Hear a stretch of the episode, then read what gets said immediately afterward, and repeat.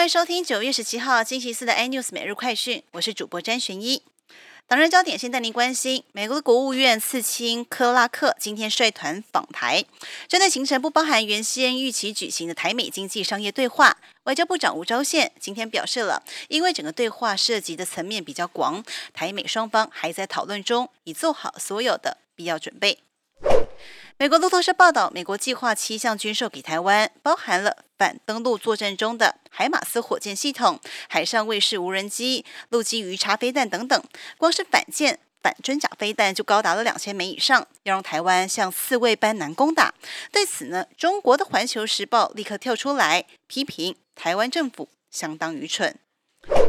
演艺圈消息，艺人小鬼黄鸿升昨天不幸在自家过世，享年三十六岁。黄鸿升的遗体在送到第二殡仪馆之后，家属已经同意进行解剖厘清死因，预计明天下午将会进行香宴，而小鬼的灵堂最快也会在明天开设，供亲友粉丝悼念。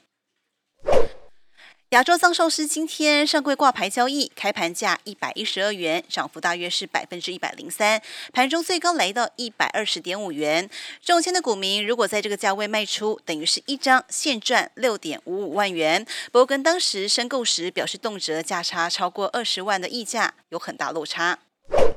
国际话题：美国总统川普周三表示，美国政府预计最快在十月会分发疫苗，年底前至少有一亿剂。不过，这个说法马上被美国的 CDC 打脸。CDC 表示，预计将在十一或十二月才会开始安排高风险人群优先接种，而全面接种需要大概六到九个月的时间，至少要到明年第三季，美国人民才能恢复正常的生活。更多新闻内容，请锁定有线电视八十八台 MOD 五零四 iNews 日中晚报，或上 YouTube 搜寻 S 立 iNews。感谢台湾最大 Podcast 公司声浪技术支持。您同时也可以在 Google、Apple、Spotify、KKBox 收听最新的 iNews 每日快讯。